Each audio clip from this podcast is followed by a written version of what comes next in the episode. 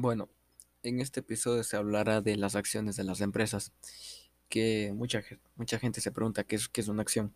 Bueno, es una acción de una empresa, s- s- eh, se divide la, la capital social dentro de una sociedad. Estas partes serán de la propiedad de una persona a la que llama accionista y representa la parte de propiedad que posee de la empresa.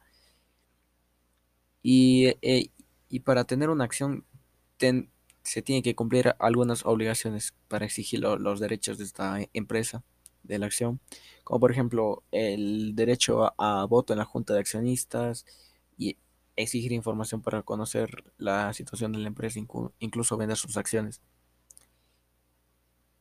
Y el verdadero significado de una acción da lugar a una inversión de que alguna manera definirá cómo se está constitu- constituido el capital social de una empresa.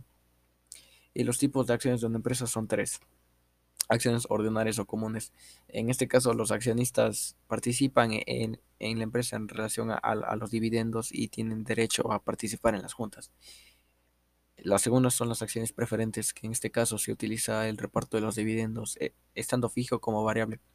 Por tanto, los accionistas gozarán de un derecho superior sobre el reparto de beneficios y la toma de decisiones. A- acciones sin voto. Estos accionistas no podrán participar en las juntas generales, únicamente solo podrán cobrar sus dividendos correspondientes. Y lo que para mí es la más rentable sería la primera, las ordinarias o las comunes.